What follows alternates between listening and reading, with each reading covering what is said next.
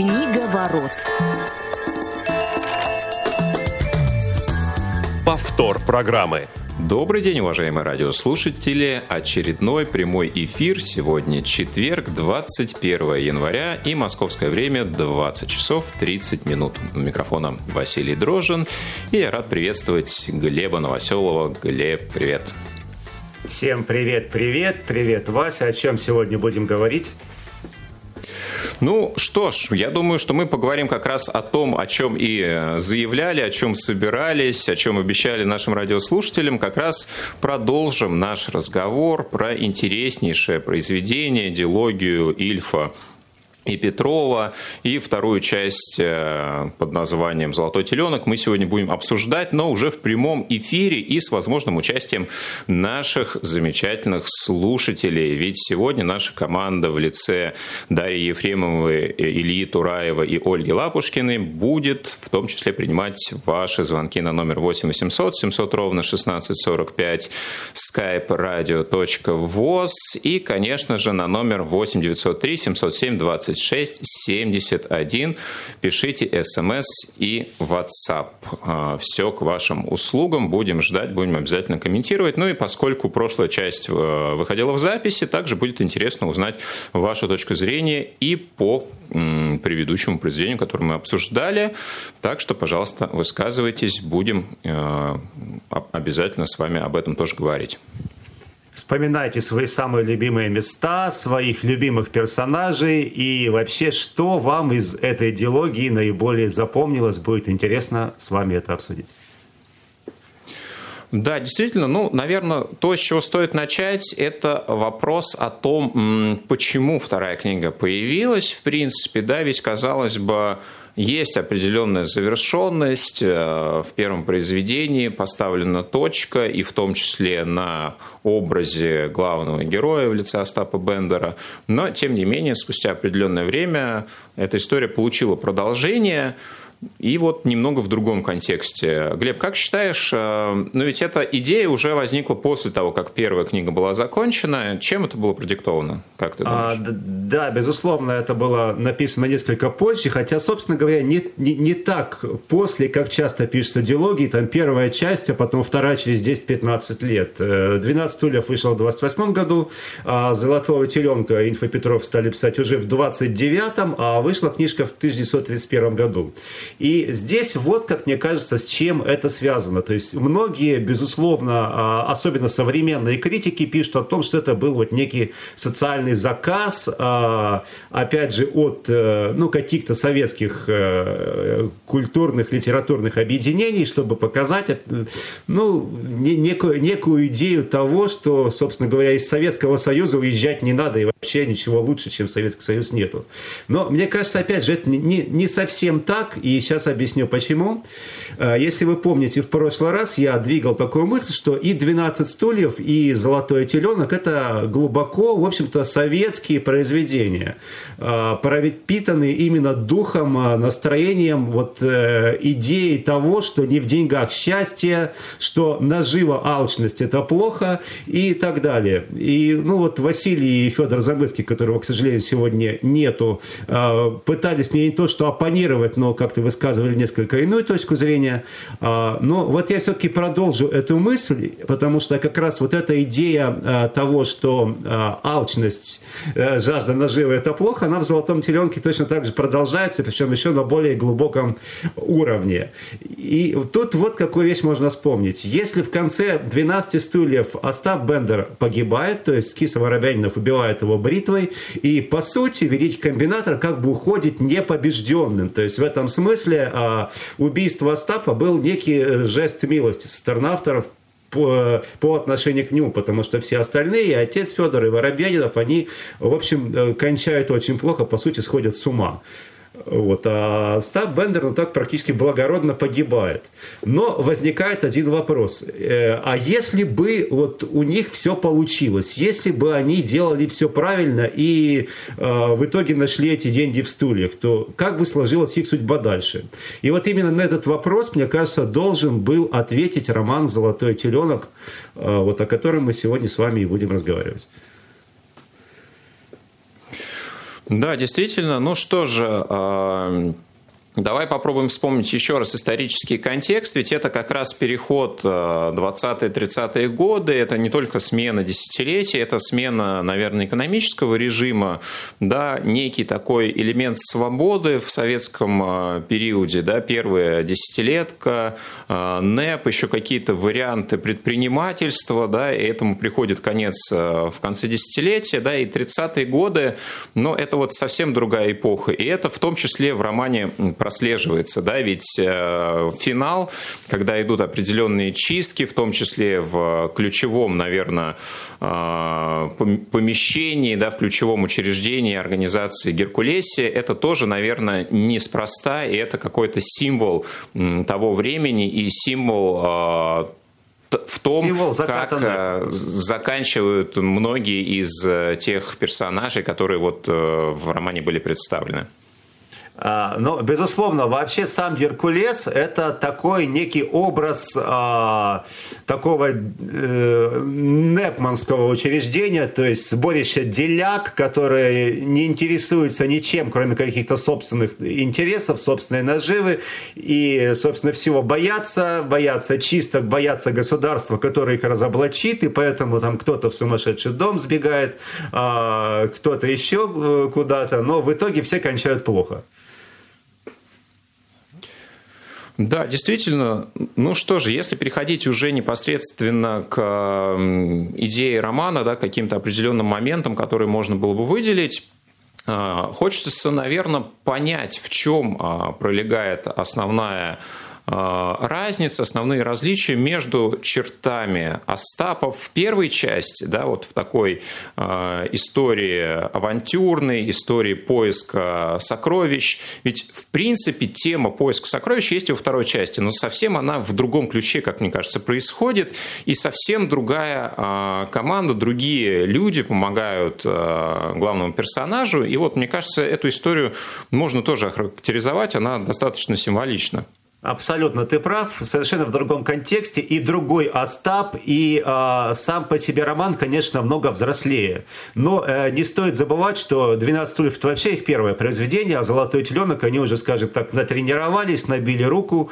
И, естественно, э, помимо вот э, какой-то сатиры, э, как мне кажется, в «Золотом теленке» прослеживаются гораздо более серьезные, гораздо более глубокие, может быть, даже философские вещи.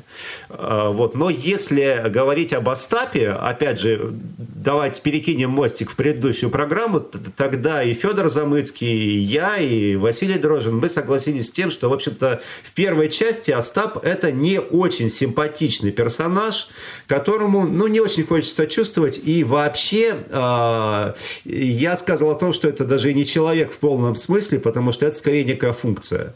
Так вот, в «Золотом теленке» Остап, безусловно, меняется, и меняется в лучшую сторону. То есть он становится как бы больше человеком, а в нем появляется гораздо больше человеческих качеств. Это проявляется и в том, что он э, начинает совершенно иначе относиться к своим э, компаньонам, к своим товарищам. То есть это уже не в чистом виде какое-то потребительское отношение, да, то есть, а это уже, ну, некая симпатия и даже некие дружеские чувства. Ну, то есть ну, можно вспомнить хотя бы, как э, Остап, э, уже уезжая, рас, э, распрощавшись со своей командой, вдруг на полпути возвращается и там какие-то последние деньги сует Балаганову. Это, ну, в общем, такой жест, который никакой меркантильностью не объяснить. Э, и, собственно говоря, то, что в начале романа, когда он подбирает Паниковского, который тоже на тот момент, можно сказать, был особенно ему и не нужен, да, то есть, э, ну, появляются какие-то э, чувства, не, скорее не чувства даже, а какие-то черты в нем более человеческие, может быть, более романтические, я бы даже так сказал.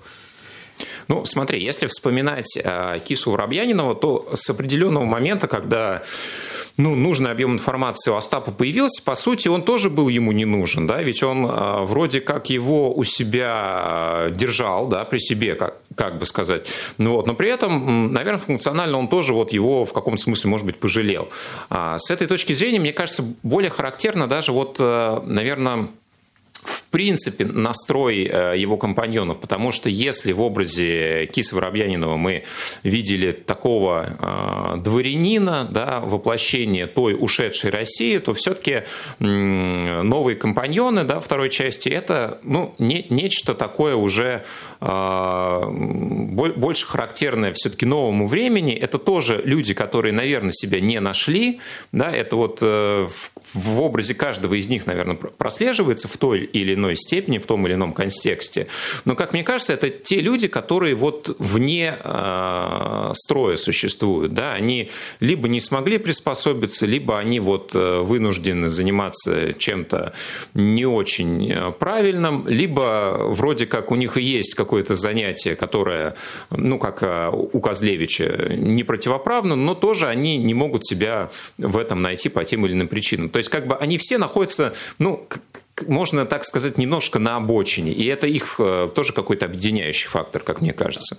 А, ну смотри, вот я про э, э, э эту команду Остапа обязательно э, поговорим. То есть хотел сказать просто еще несколько стоп, слов про Остапа, потому что он, безусловно, тоже часть команды.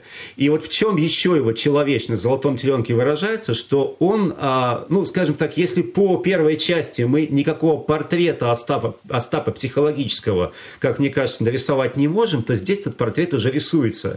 И портрет очень интересный. То есть, по сути, как мне кажется, Остап – это такой подросток, и многие вещи, которые он делает, это поведение подростка. Особенно это видно, когда он наконец получает свой миллион, и что он э, хочет с этим миллионом делать. То есть вначале это попытка э, отдохнуть, вкусно поесть, э, потом, естественно, у него появляется желание этим миллионом покрасоваться, то есть чтобы кто-то его одобрил. То есть давай вспомним, как он перед студентами пытается размахивать своим миллионом в поезде по дороге в Черноморск. То есть это чисто такие подростковые какие-то комплексы. Вот. И, кстати говоря, и, кстати говоря, в а, конце... То... Угу. Да, давайте послушаем звонок. Да, Дмитрий, здравствуйте, вы в эфире. Здравствуйте, это Дмитрий из Челябинской области. Ну, я хотел задать вопрос. Вы в прошлой программе вроде говорили, что ну, это трилогия про Стапа Бендера. А, ну смотрите, вообще официально это, конечно, диалогия, то есть две части. Третью часть Ильф и Петров задумывали написать, она была у них в планах, даже есть где-то какие-то черновики отдельных глав, но так, так третья часть в итоге написана и не была, то есть до конца этот замысел доведен не был. Да, понятно. И вы знаете такую группу? «Дети лейтенанта Шмидта» была такая группа, и они... Команда КВН том, такая была ну, команда КВН, у меня была кассета в свое время группы «Дети лейтенанта Шмидта». Они выпустили альбом на, ну, на тему этого романа.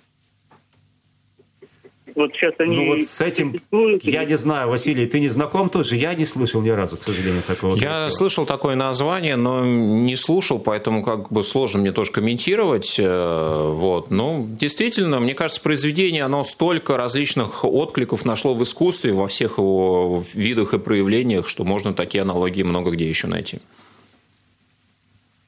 Ладно, сп- спасибо, до свидания. Спасибо. Спасибо, Дмитрий, вам, да, что Спасибо.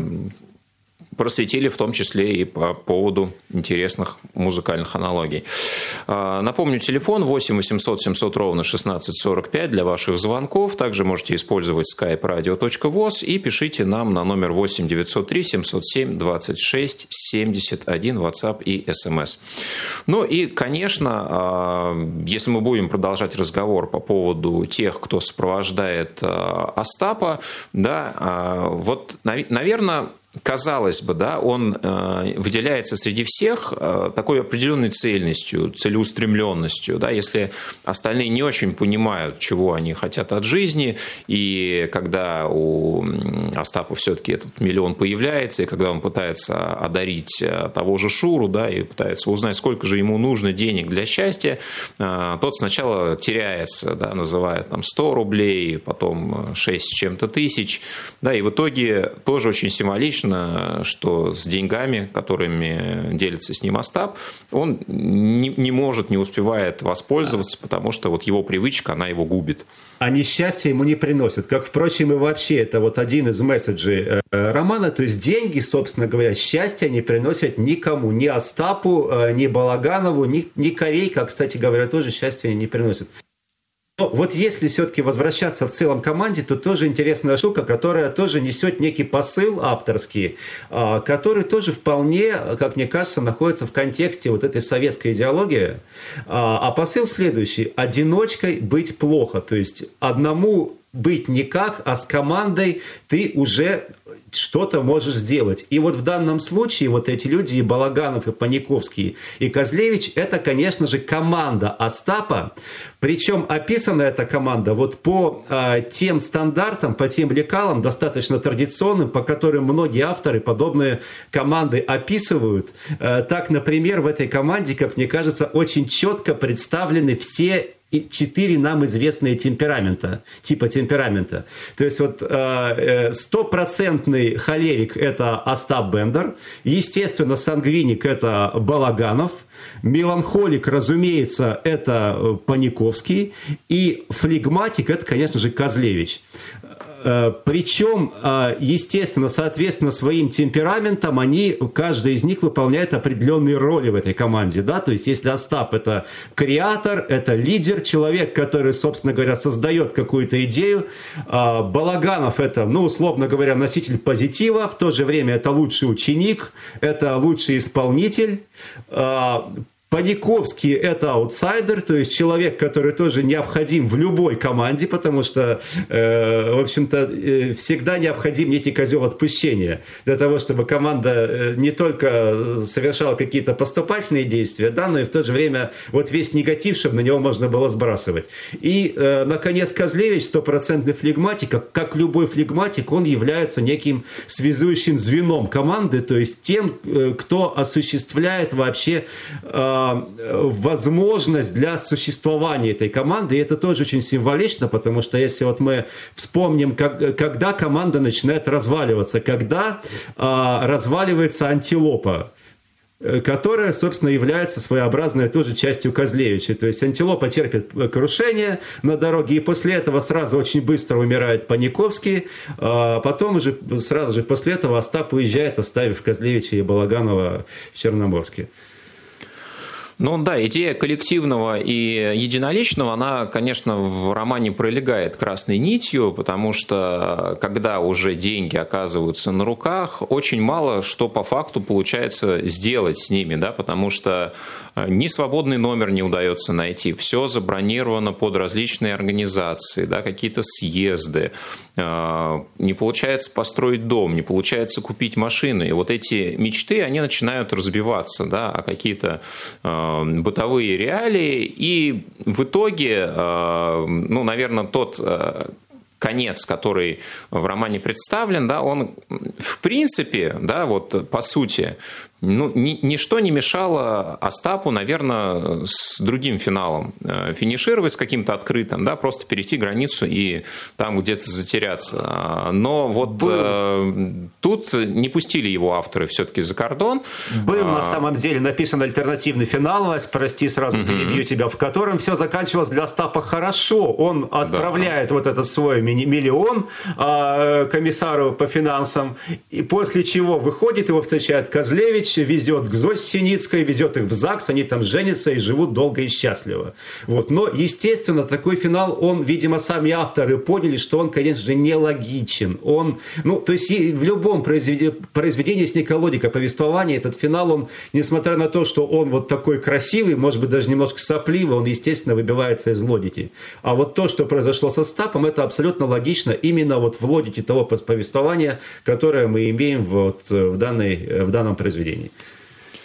Ну да, была оставлена в сюжете а, попытка все-таки Остапа в определенный момент вернуть да, к а, жизни условно обычного рядового гражданина, когда он все-таки да, первоначально делает попытку избавиться от денег, посылает их а, нарком, наркомом по финансам, да, едет к Зосе, и тут видит, что, наверное, действительно время ушло, ну и, может быть, опять же, символично проследить мысль в том, что нет, наверное, дороги назад, и вот э, пытается быстренько Остап все отыграть, вернуть этот заветный чемодан и пытаться все-таки реализовать свою первоначальную мысль.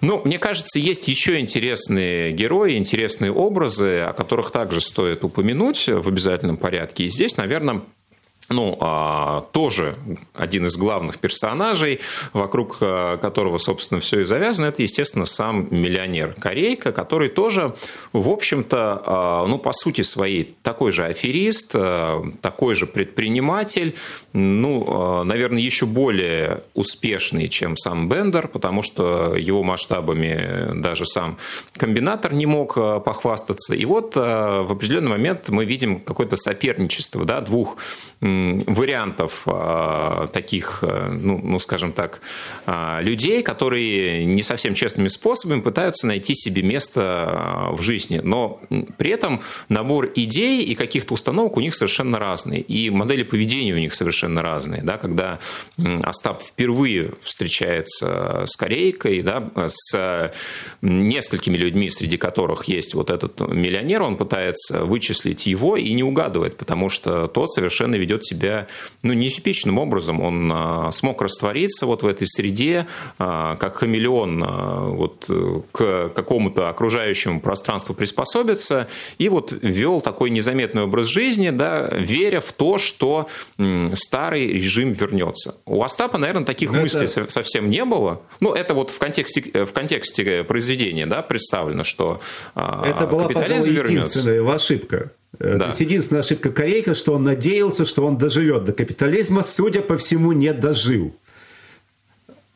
Вот. А вообще, э, конечно, Корейка – это, наверное, один из самых страшных персонажей, описанных Ильфом и Петровым. То есть это, безусловно, э, глубоко интеллектуальный персонаж. То есть по, интеллект, по интеллекту он, как минимум, равен Бендеру. Но при этом это совершенно холодный разум, расчетливый, он не склонен ни к какому романтизированию. То есть Бендер, он в отличие, почему у него нет таких масштабов, как у Корейка? Бендер, он все-таки импульсивен, он романтичен. А, в Корейка этого нету. Это исключительно четкий, холодный, расчетливый разум. Причем это очень хорошо видно, ведь он один раз, собственно, сумел переиграть Бендера, когда первый раз он к нему пришел в Черноморский и стал ему продавать эту папку, он его переиграл, сумел от него сбежать, подставив его под учение, э, под химическую тревогу. Это уже был второй раз. И... Первый раз он пытался его поймать да, на, на взятки раз, с 10 тысячами, да. Ну, второй раз, то есть он вообще блестяще его переиграл, потому что Бендер не учел этого факта, а Корейка это сделал. И то есть он, конечно же, как минимум равен ему по интеллекту. Но при этом он абсолютно, в отличие, если в, в Бендере есть какие-то, пусть не положительные, но какие-то нравственные качества, возможно, они, по крайней мере, в «Золотом теленке» явно пробуждаются, то в Корейка они отсутствуют напрочь. Ну, наверное, и была такая задача все-таки в том, чтобы Бендер пробуждал некое сочувствие, да, и вот выглядел неким романтическим героем, его образ должен был а, сопровождаться в том числе такими эмоциями, а Корейка, он ну вот, ну никак не вызывает, э, ну, наверное, только его, может быть, э, какие-то э, определенные комбинации, да, вызывают интерес, но вот сама его личность, она настолько непримечательна, да, он вроде бы и не вызывает каких-то определенных негативных эмоций, да, а, но и вот, ну, не хочется ему сопереживать, да, вот он хитрый, он изворотливый, он приспособленец, но при этом и вот тот момент характерный, да, что у него не, не получается построить любовь, да, наверное, тот единственный момент, э, это вот, может быть, еще одна вещь, которая ему так и не удалась, да, и к которой он так и ну, Это так единственная вещь, на которую он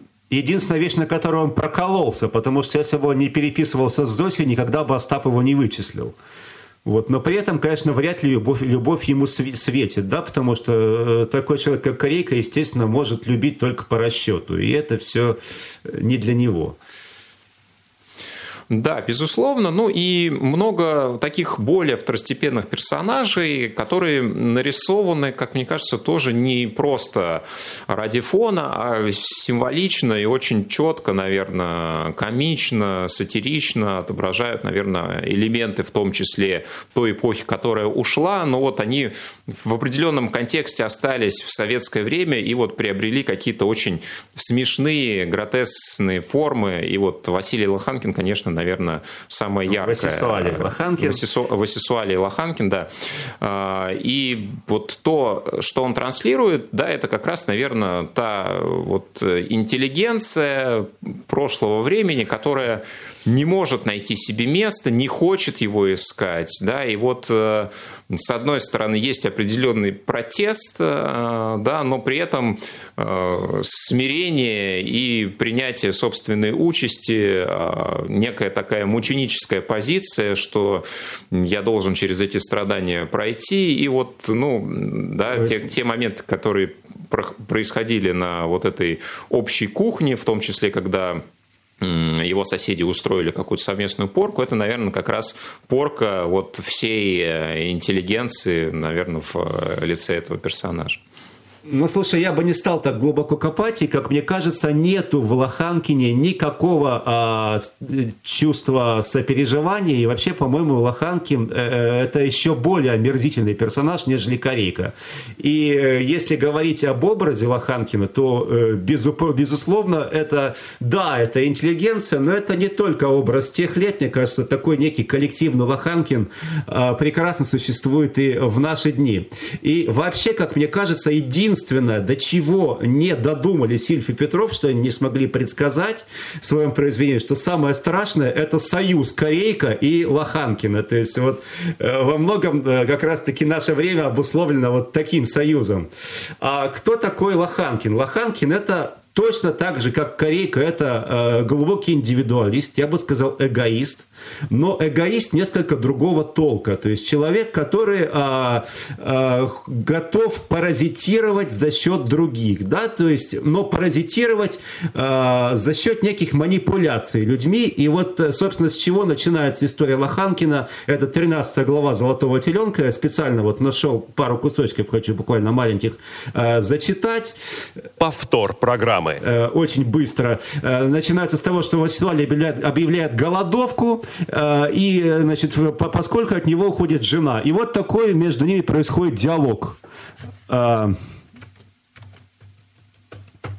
«Что ты сделал?» – сказала. «Ты не смеешь голодать». «Буду», – упрямо заявил Лоханкин. «Это глупо, Вячеслав, это бунт индивидуальности. И этим я горжусь», – ответил Лоханкин. «Ты не оцениваешь значение индивидуальности и вообще интеллигенции. Общественность тебя осудит.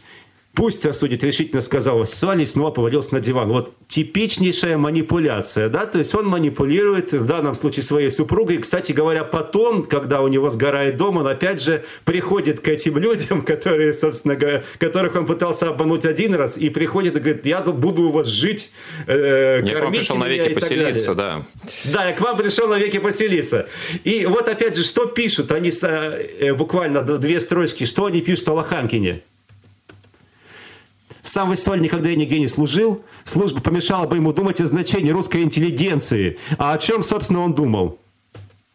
Вячеслав Лоханкин его значение, Вячеслав Лоханкин и трагедия русского либерализма, и Вячеслав Лоханкин и русская революция. То есть, мне кажется, если посмотреть, о чем пишут наши современные блогеры, по крайней мере, некоторые из них, ничего с конца 20-х годов в мыслях коллективного Лоханкина не поменялось. Ну, согласен, согласен, да, это, наверное, один из ярчайших персонажей всего произведения. Ну что ж, друзья, наше время истекло. Спасибо, что слушали нас сегодня. В следующий раз в, в новом выпуске обязательно будем обсуждать чтение и все, что с этим процессом замечательным связано.